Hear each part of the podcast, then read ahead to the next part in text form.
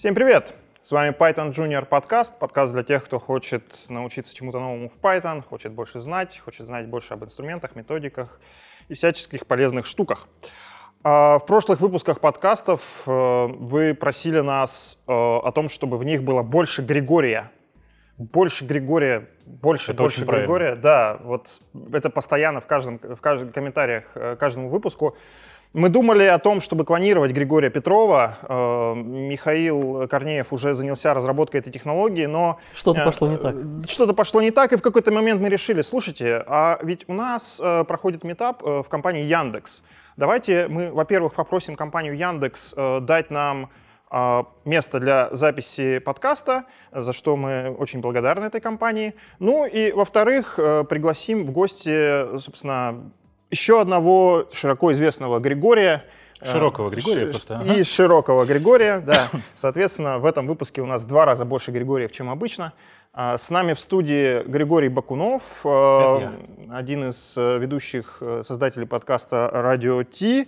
А, И, чтобы не ошибиться в твоей должности, директор по распространению технологий Яндекса. Это правда. Спасибо тебе, Офигенная что должность, ты да, скажи? сегодня с нами. Да. Скажи, классная должность. Я прямо горжусь этой должностью. История этой должности такая. В какой-то момент э, стало понятно, что то, чем я занимаюсь, очень сложно описать. А, и Илья Сигалович какой-то момент сказал, ну давай я сейчас придумаю тебе какую-нибудь должность. Я думал, что он пошутил. А оказалось, что ну, реально было потрачено некоторое количество времени на то, чтобы придумать мне какую-то э, совершенно непонятную должность. Она называется директор по распространению технологий. Лучшая часть этой должности в том, что никто не знает, что это означает, даже я, в общем. Ну, технологии Яндекса сейчас распространяются с бешеной скоростью. Ну, это не моя заслуга, Можем об этом поэтому- сказать. Но, но должность Скажи, а это правда, что первая версия Алисы на вопрос, а, кто такой э, Григорий, говорила просто «мой создатель». Я не знаю, я не в курсе. Я у Ребята, я Яндекс-станции не в курсе. спрашивал, она а просто говорила твою страничку с Википедии теперь. Ну, смотри. Ну, э, Говорят, первая версия. Значит, я про это ничего не знаю, но э, нужно понимать, что проект Алиса начался очень давно, с, тех, с того комплекта инструментов, которые ну, делали мои ребята. И кто-то из них мог в какой-то момент пошутить. Но на самом деле я уверен, что все это было просто следствием той нейронки, которая так обучилась, и таким странным образом отвечала на, на этот вопрос. А внутри у ней, как известно, Да. нейронка. Да, она. А, давайте э, пойдем э, к теме нашего подкаста, то бишь Python. Ну, естественно, это не значит, нет, это не значит, что мы не можем сейчас э, говорить на посторонние темы, да, но просто у нас Python Junior подкаст, мы, собственно, Junior рассказываем про Python, как, как это ни странно, да, прозвучит. А, у нас вот какая история, значит, Миша начал заниматься коммерческой разработкой в Ну, 2001 году, да? Ну, собственно. коммерчески, да. Да, вот. Это а, давно, да, у вас считается? Ну, ну, Ну, сейчас мы, мы придем к этому, подожди. Не, мне Ну, кажется, тут мы нет, с тобой может, оба молодые в этом смысле, что как бы... И, и у тебя, и у меня наверняка есть знакомые, которые на тебя смотрят и говорят, «Хм, в 2000 году начал, да? Ну ладно, сынок. Ну, что я могу сказать? Мы тут недавно джависта э, наняли э, в Vox. Так вот, у меня трудовая открывается в 98 году, а у него в 91-м. С, с должности программиста. Ну, нормально, конечно. Да, не, ну, поэтому... он, он, видимо, ра- рано понял, как из этого деньги, потому что я только, видимо, к 2000, по 2000 А, году, ну да, год, году, ты- был, как, как зарабатывать программированием, потому что до этого я там сисадминил, там, не знаю, даже сеточки тянул, вот, а потом понял, Потом что... придумал, понял, что ты программист. И через 8 лет ты начал, э, собственно, Python Ну, потом, да, Python... заниматься. Вот, а Григорий Ну, кстати, начал... Да, Подкаст Радио Ти в этом сыграл немалую роль. так, респектоза. Я тоже слушал. Но, слу- нет, ты, ну, как бы, вот это очень плохо сейчас. Ты же, Прости. ты, же, ты же важный, большой человек. Ты должен сказать, не просто слушал, а слушаешь до сих пор, каждый выпуск, ждешь с нетерпением. Так же, как и я с нетерпением жду ваш. У нас, э, да, у нас кросс-промо, так что давайте, ребят, У поактивнее. меня имидж социопата. я- Так это же, это же не обязательно, тебе же не обязательно активно в этом участвовать. Ты можешь просто слушать. А, На самом деле, шутки шутками, а я питоном начал заниматься во времена версии 1.5. Вопрос, Это вопрос. было О, довольно давно. был. Это было правда давно. Да. Да. И я просто очень хорошо помню всю, всю, всю боль, связанную с 1.5, с переходом на второй. Поэтому, когда мне говорили, о, такие проблемы с переходом на третий питон, я говорил, «М, А расскажи что-нибудь, да, если ты сынок, что-то да. помнишь. Ну, э, нужно понимать, что версия 1.5 вообще не имела... Вот знаете, да, как бы проблема второго и третьего питона была, что все смотрели на второй питон и говорили, ну, ну там же юникода нет. Само по себе это неправда, потому что он там как бы всегда был. Просто представление в юникоде было немножко другое. А во времена первого питона вообще ни у кого не было таких вопросов. Ну, как бы строка и была строкой, в смысле набором байтов. И все было прекрасно. Никаких проблем вообще. А, Язык, на самом деле, между первым и вторым питоном поменялся существенно больше, чем между вторым и третьим. В общем, короче, особенных проблем и переход с первого на второй тоже, на самом деле, не вызвал. Больше того, переход со второго на третий был идеально глад- э, гладким, потому что Гвида же придумал гениальную штуку с э, Tuto Free, в смысле, с готовым скриптом, который запустил и получил результат. Или, что еще круче, запустил и увидел diff, в смысле, что нужно поменять в твоем коде. И это было очень классно. Да и альясы к э, интерпретатору Python 3 и Python 2, которые устаканились, они тоже помогают. Да, это правда. Но, и, ну и, конечно, то, что в тот момент, когда все начали переходить на третий питон, э, всех уже приучили, что принт нужно писать со скобочками, конечно, оно сильно облегчило жизнь людям. 1.5, это в каком году было? Я не помню, я плохо забываю, за- запоминаю года. 90-е. Ну, нет, наверное, все-таки это начало 2000-х. Да и нет, это 90-е. Версия 2.0 была что-то порядка в 2000 году. Во времена А, 1.5 версия 2.0 уже стартовала. Да, а предыдущий это 1.6, последний от того исследовательского центра, 1.5 это до 2000 Ну, я, к сожалению, не очень помню. э, В смысле, я хорошо помню, что я тогда у меня было два основных языка. Я начал писать на питоне довольно много. В то же время я писал на C. э, Я постоянно какое-то время писал на, на, на лиспе левой задней ногой, потому что ну, это же любовь. И это, наверное, какой-то такой типичный путь. Я тоже э, начал писать на Python, когда мне нужно было для плюсовых проектов в Радмине. Я как раз тогда занимался разработкой, и нам нужна была система автотестов, и я потихонечку на Python делал все это автоматику. Ну и, собственно, будучи в Радмине, ты пришел к нам Да, и да, да. закрепился в нем на Да. долгие года, я надеюсь. Слушай, это ведь уже есть? более шести лет назад, Ну, это лет шесть назад было. Я уже сказал. А видишь, просто мы Гриши социопаты, и Да, да, э, да. в среднем не очень любим тусовки. Да, да, да. Но Гришу мы научили ходить на наши тусовки. Это пока единственное, что... Спасибо, спасибо. В общем, времена были тяжелые, на самом Да. деле. И, но надо сказать, что и во времена даже один, питона 1.5, ты смотрел на питон, ты смотрел и думал, господи, как логично организован язык. Ну, как, ну, в смысле, просто ты смотришь на Perl, господи, нет, тогда был пятый Perl, все нормально уже. Но ты смотришь на пятый Perl, на питон 1.5, и понимаешь, ну, как бы выбор очевиден, на чем ты будешь писать. А, Ну, на самом деле, самый очевидный, наверное, выбор был, это скорее, что ты готов читать. Потому что э, Perl 5, э, Perl, особенно Perl 5, это же был прекрасный язык. Здесь в Яндексе мы часто шутили о том, что это... Вот бывает э, как бы программа, написанная для, с доступом к памяти read-only, а Perl — это программа, которая написана write-only. Ее можно только писать. Ее еще называли перловочкой. Перловочка она до сих пор называется. Есть люди, которые до сих пор живут с перлом. Шестым, я надеюсь, да, но все да. равно. А потом пришел добрый Гвида и сказал, что explicit is better than implicit. Пишите, пишите, Это, кстати, будет. не Гвида сказал. Я не помню, кто это был, но как бы я... Ну ладно. Гвида это Гвида- вынес Гвида на это видное вынес, место. да. Пророк, Да, э, вот наш, наш пророк сюда. Гвида донес нам эту правду. А, кстати, пара вопросов как раз а, меня назрело, э, связанных с Яндексом. А, вспоминаю, вспоминаю истории про питон и Яндекс. Во-первых, э, насколько я знаю, у вас ну, 2.7 еще много. Э, У нас все довольно фрагментировано. В Яндексе есть несколько разных э, корпоратив внутренних культур разработки. И э, ну, было на самом деле так. Э, Было много разных культур. В части компании был третий питон, который- на который начали переходить довольно активно. В части был только второй. Э, В центральной поисковой части, вот, которая связана с порталами, со всем таким, в какой-то момент был большой скандал, потому что закрепилась политика о том, что пока только 2.7, Связано это было на самом деле с тем, что Яндекс живет в очень хитрой среде, ну вообще вот поисковая эта история, живет в прекрасной, реально прекрасной, без сарказма, но очень хитрой с точки зрения сборки, деплоймента и всего такого среде. Поэтому нужно было выбрать один питон. Естественно, выбрали тот, на котором есть огромное количество легаси, который прямо сейчас не переписать. Поэтому долгое время был только второй питон. Сейчас такой проблемы уже нет, и поддерживается и второй, и третий, и я вижу даже довольно прик- прикольный процесс миграции на третий питон. А, прошу прощения, что перебиваю. Вот докер и микросервисы, они оказали какое-нибудь влияние В или без них месте нет. справились? Нет, э, здесь, мне кажется, никак это не повлияло. Дело в том, что э, для больших корпораций э, нет проблемы деплоя, потому что проблема деплоя давно решена разными другими способами да. еще задолго до изобретения докера. Ну, тут скорее даже не диплоя, а, как сказать, инкапсуляция, что ли.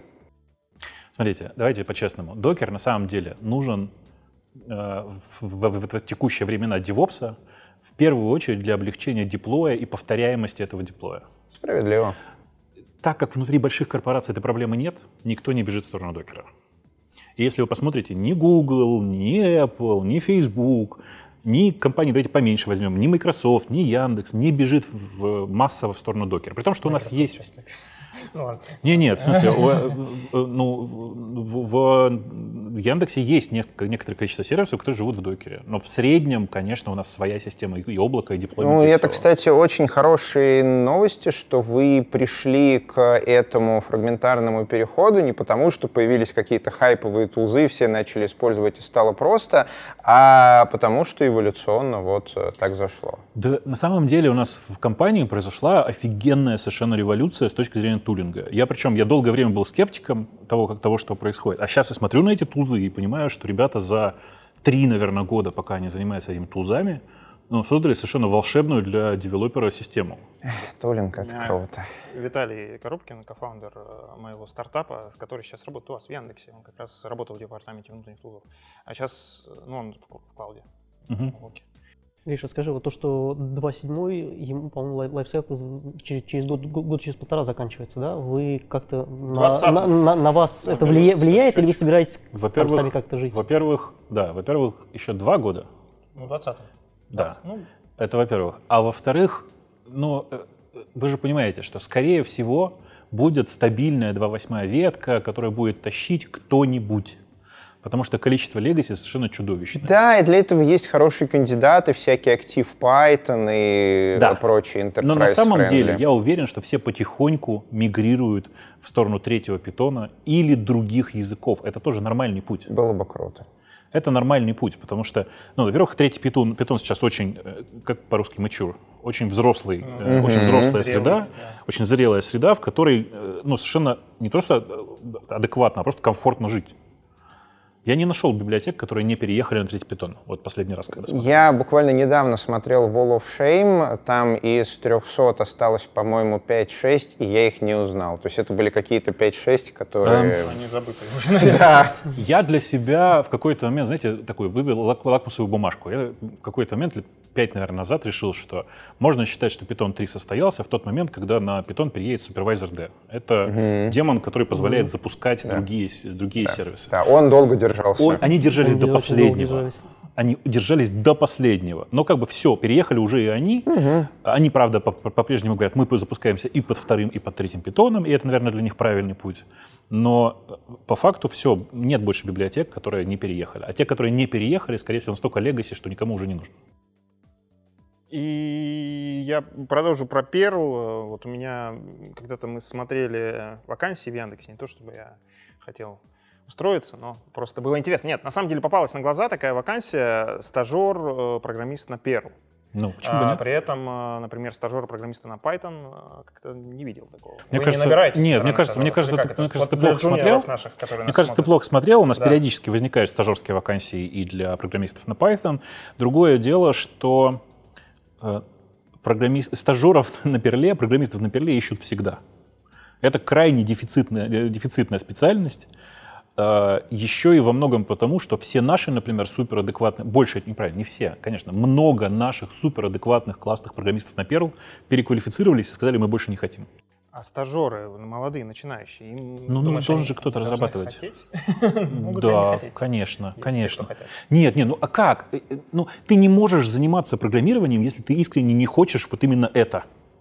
Я, ну, как я прямо убежден, что какое бы образование у тебя не было, сколько бы сил в тебя не вкладывались, ты не хочешь этим заниматься, ты не будешь этим заниматься. О, ключевое слово образование. А, Валентин Григорий, а, 100 секунд. У меня есть вопрос, который мега холиворный, который я могу задать только тебе. Давай. Смотри, а, уже Время много лет, ну, я как-то занимаюсь образованием, какими-то курсами, стараюсь помогать разработчикам, и моя позиция заключается в том, что с образованием в программировании сейчас очень-очень плохо, из-за того, что область новая, фундаментальные дисциплины мы для нее еще не сделали, и фундаментального образования нету. Что рынок собрал всех э, самоучек, вот вообще всех, а поток новых программистов, он очень-очень э, такой вот э, маленький, и университеты в целом именно программистов готовить не могут. Ну потому да. что для того, чтобы готовить программиста, тебе, ну, для того, чтобы построить Хогвартс и начать выпускать волшебников, тебе нужно хотя бы один волшебник, который это умеет. А этот волшебник сейчас сидит эм, в Яндексе и тимлидом, и даже если не брать во внимание зарплату, ну, у него тупо есть социальная ответственность перед своей командой из серии «Ну, я не брошу ребят», поэтому подождите лет 30, пока я на пенсию выйду. А вот у тебя такая уникальная позиция, что ты много можешь видеть именно как потоки джунов, образовательные процессы идут и так далее. Вот с твоей очень интересной, на мой взгляд, точки зрения. У нас действительно все так плохо с образованием, как я это постулирую, или есть какие-то улучшения, вообще мы уже можем готовить программистов, если можем, Ты говоришь по словам «у нас», имею в виду индустрию в целом. А, правда? индустрия в целом. очень плохо с образованием.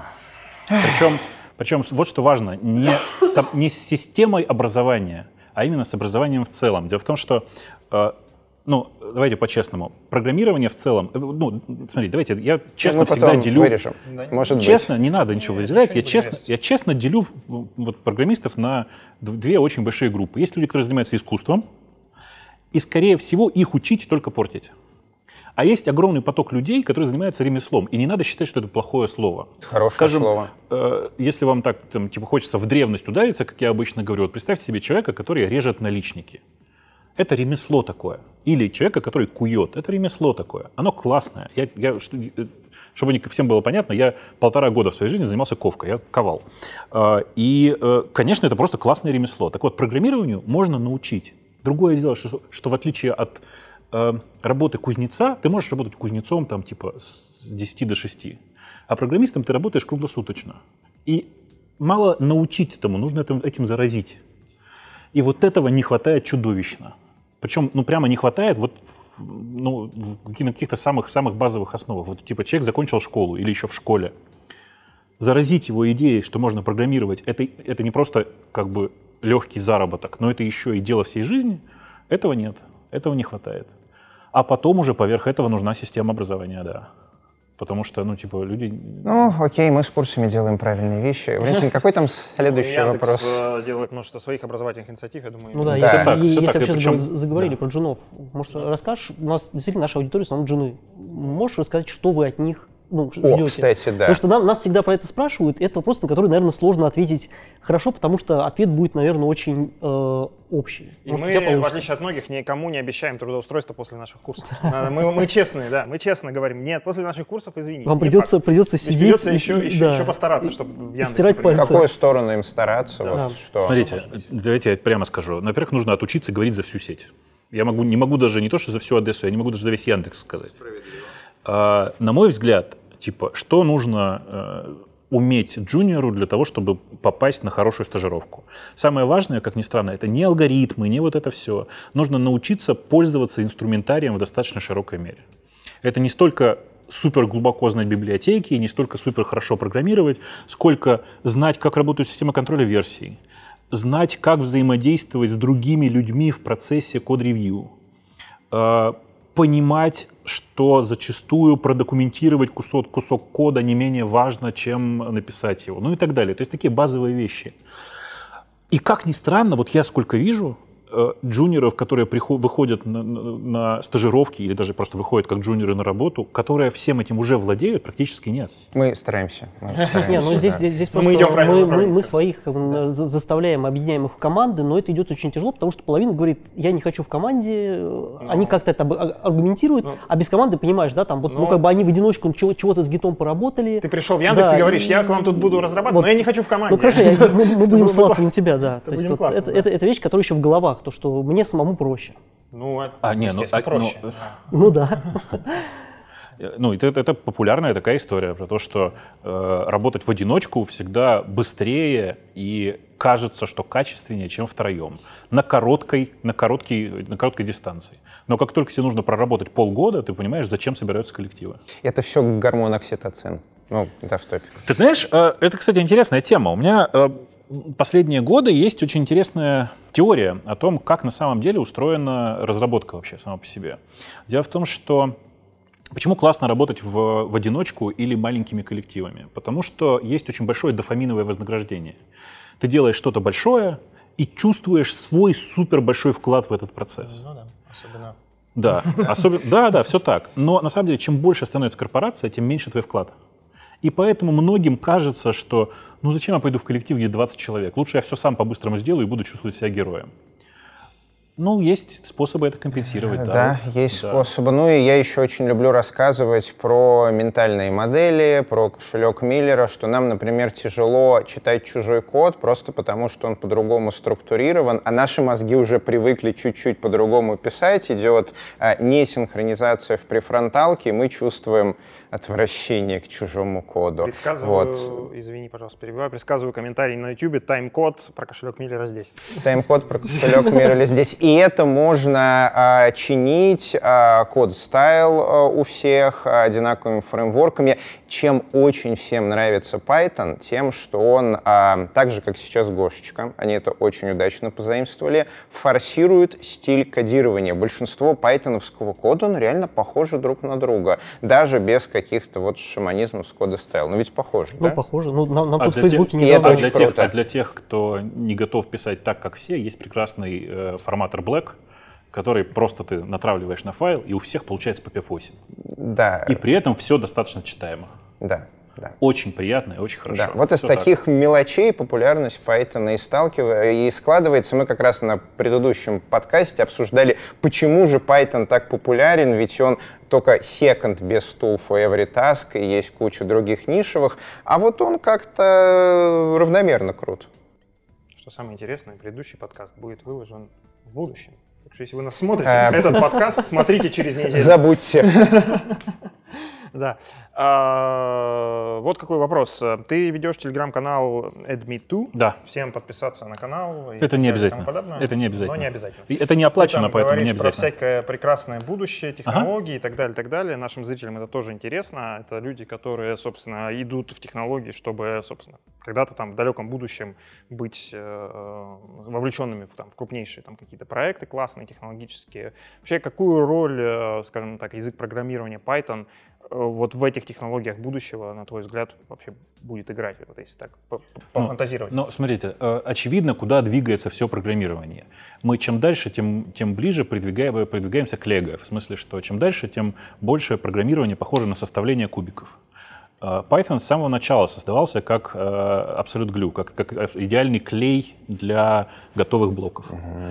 И поэтому все совершенно логично, и поэтому Python сейчас так рванул. Если вы посмотрите на какой-нибудь индекс Тайоби или любые другие измерялки, вы увидите, как бешено за последние три года рванул Python вверх. Почему?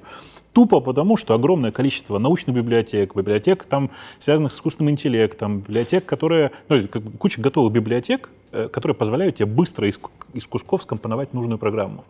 Это и есть будущее программирование. Это то, что началось там 10 лет назад и вот сейчас находится на пике. Ничего нам и не говорит, что это поменяется. Возможно, когда-нибудь в далеком будущем, я надеюсь, что я не доживу, программирование будет выглядеть как таскание мышкой, как многие любят, знаете, вот это блочное программирование. Факториал вспоминает в связи с этим игрушкой.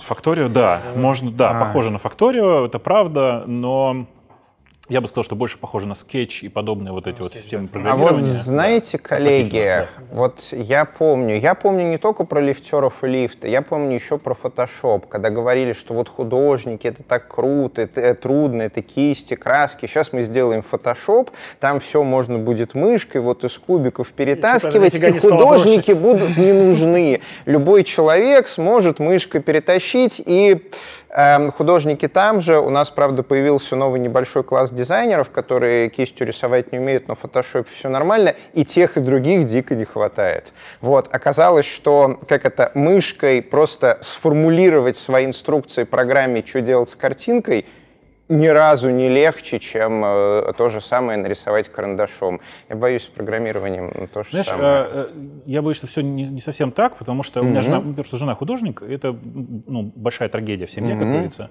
Э, И она мне в какой-то момент рассказала, и до меня дошло, что там действительно так же, как в программировании, в том смысле, что самая сложная задача художника — это создать в голове свою картинку и сформулировать, что же ты именно хочешь сделать. Да.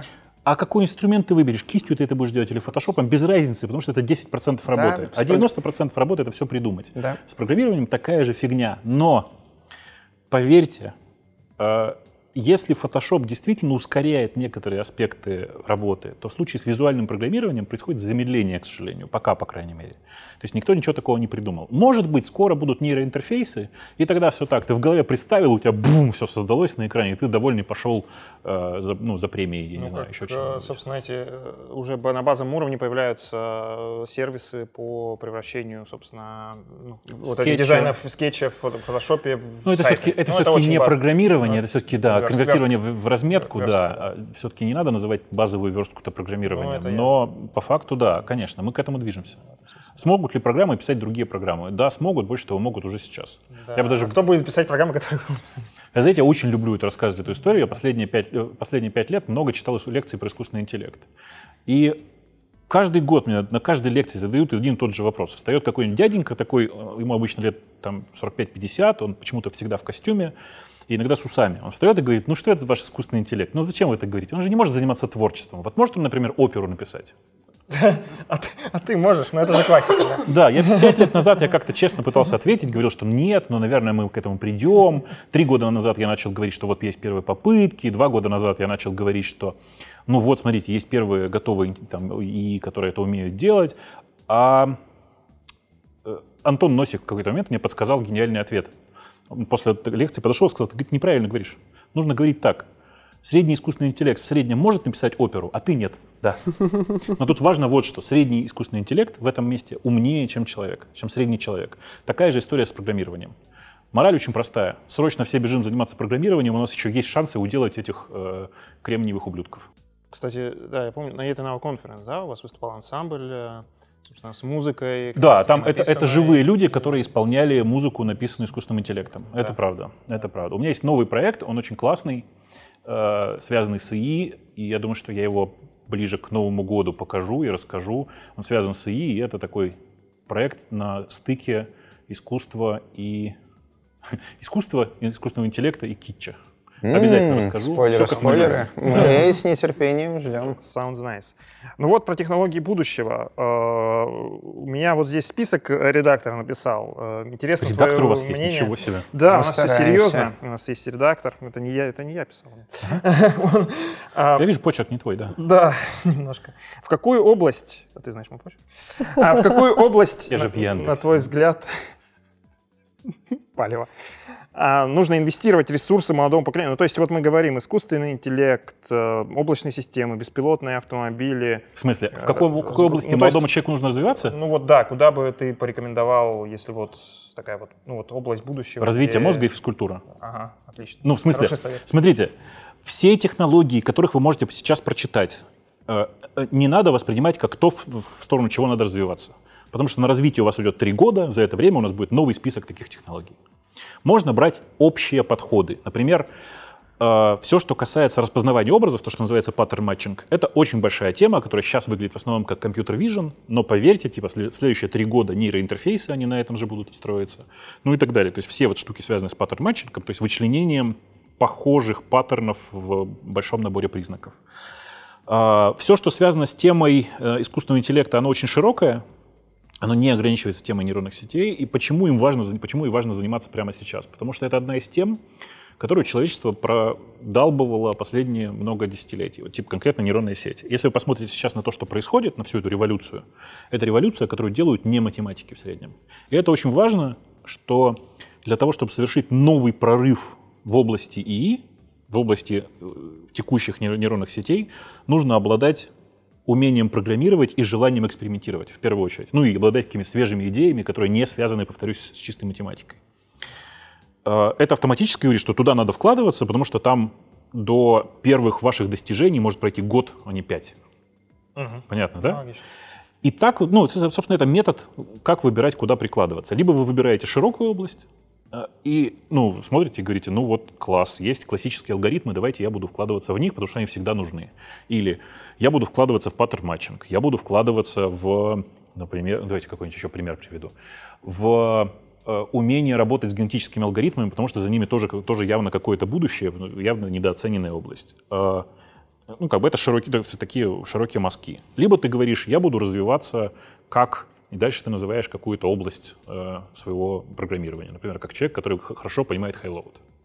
Или как человек, который умеет м, писать очень сложные алгоритмы очень простым языком. В данном случае языком, в смысле э, писать очень сложные программисты компактно и так, что- программы так, и так, чтобы их легко было читать. Ну и так далее. То есть на самом деле невозможно выбрать область человеческой жизни. Можно выбрать широкие области технологий, в которые нужно заходить.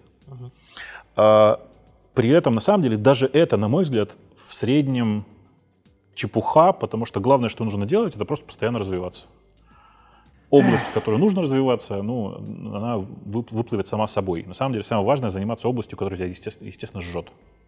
Вот если тебя жжет, там надо туда идти. Даже если ты в этот момент идешь против течения. Такие дела. Логично. Ну да, особенно если мы говорим про программирование как искусство. Михаил, вот дж- AI для джунов, это ж вот твоя, наверное, ну, любимая тема. Не Нет? совсем Это не моя. совсем любимая Нет, тема? ну вот я, я- например, сейчас вот там, когда собеседуем все людей, я сейчас прям заметил, может быть, опять же, у меня выборка небольшая, но вот у, у меня видно следующее, что э, люди, которые вроде джуны, они сейчас пошли в дата они ну, просто для себя делают какие-то прикольные штуки. Вот там, не знаю, э, вот там буквально из последних, да, там один анализировал статистику по Counter-Strike, другой э, этот самый делал распознавалку комиксов для Дилберта, ну, Класс. как это, кто там босс, кто там, ну, Да-да, вот, да, да-да. да, да, вот. Ну, то есть а- а, человек просто видно, что он делает это для себя по приколу, это не какое-то вот там, не знаю, стандартное упражнение, да, давайте котиков от собачек отде- отделять, а видно, что человек просто вот по фану для себя что-то делал, на мой взгляд, это прям очень, очень, очень кру- крутой показатель того, что как бы на этого человека как минимум стоит посмотреть пристально. То есть, Ну да, то есть прям- это как раз то, о чем говорил Да. Григорий, да, если у тебя жжет, ты это делаешь для себя по фану, у тебя есть мотивация этим заниматься, ты, ты в этом развиваешься, и об этом мы э, говорим в будущем выпуске Ну, тоже. но, но кстати, опять же, да. если, Тоже если, если говорить про вот, э, машинное обучение для джунов, вот там то, что Григорий сказал там про математику, не знаю, есть, например, замечательный курс э, Fast AI, который Да, там, э, да, for, for- спасибо. for- for coders, как он? э, Он называется машин- Deep Learning for Coders. Да. Григорий Да, Бакунов вот. пожал руку Михаилу. Это для тех, Нет, в не смысле, просто, э, чтобы вы понимали, это, пожалуй, лучший практический курс, курс по быстрому вхождению в тему диплернинга. Э, Он офигенный совершенно, он не требует от вас знания математики, и что самое важное, это, ну, на самом деле математику знать нужно и важно, но в данном конкретном случае это не очень важно, потому что тема на самом деле чисто практическая. И самое важное, что каждое занятие строится на практических, ну, на практических задачах, которые ты решаешь. И он настолько классный, что они даже, блин, я совершенно в восторге от него, они написали готовую инструкцию, как делать диплернинг на облачных сервисах, потому что чаще всего у тебя недостаточно быстрая машина, чтобы заниматься обучением. Ну вот туда сходи, там немножко денежки получи, э, пол- положи на обучение, тебе хватит. Просто супер, они прям классные.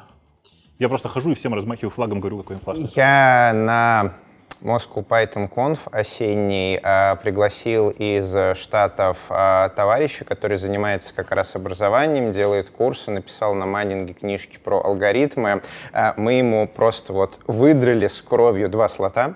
В первом он в очень прикольном стиле расскажет, как вообще нейросети работают для разработчиков, а во втором откроет ноутпад и с нуля без библиотек сделает нейросеть. Ну и, На конечно, Юпитере. оба дня будет э, с... Ну вот, слушай, ну ноутпад так красиво звучало. Ну зачем префикс говорить, что это Юпитер ноутпад? Ну, ну, во-первых, ноутбук, ну ладно. А вдруг ноутпад плюс-плюс? Вот, в общем, два дня будет общаться с разработчиками, рассказывать это все. И он а, делает видеокурс, кроме всего прочего. Я думаю, он сможет многое рассказать вообще, какие хорошие, какие плохие, что сейчас на Курсере, Ну, что на. Удеме, куда идти. Мы с него тоже возьмем это, мастер-класс. Неожиданно для нас, да. Поэтому. А, ну, у нас остался, вот тут, наверное, все вопросы обсудили, у нас остался Блиц. Григорий, готовься, Блиц. А, Григорий, ну вот у нас вопрос этот уже затрагивался. Давай так вот его здесь э, резюмируем, ну, Сейчас, скажем так. с айпадом в руках, может сказать, сколько ты зарабатываешь? Кто шутит? Это пятый раз так пошутили, наверное, да? за- На этом шоу? Окей. Да. Ну. А, Мы про это, кстати, тоже упоминали в предыдущих выпусках про это шоу. Сколько зарабатывает Григорий? Да, ты как представитель Яндекса, собственно, скажи мне, вот я Джун, я хочу в Яндекс, скажи мне, что делать. А, Ну, пойти в Яндекс, написать э, работа в Яндексе, найти кучу готовых страниц, в которых описано типа, куда послать резюме, что сделать и все такое. Но в среднем, на самом деле, джуны и так набираются из, э, ну, из, из- из учебных учреждений всевозможных. А, Но если вы не из них случайно вдруг, вот я говорю, есть страница о работе, страница компании, на которых есть много ссылок, как попасть на работу. В крайнем случае, ну, если уж совсем прямо не можете найти, вам, конечно, двойка по поиску в интернете, но вы можете написать мне, я перешлю куда-нибудь дальше, там ребята из HR подхватят. Пишите Григорию, он пошел. А, нет, нормально. Сначала, сначала поищите любой поисковой системой. Любой. Там находится все. А если вы социальные, вон тут часть э, Moscow Python метапов проводится в Яндексе с яндексоидами. На самом деле можно и так. Приходишь Шут- и общаешься можно и с живыми людьми. В среднем сейчас по нашему списку площадок это будет раз в месяцев в 6. Ну да, раз, ну это нормально. А что, Последний здесь были в инвестиции, работайте. А, так, да. Ну, нужно ли учиться программировать людям других профессий?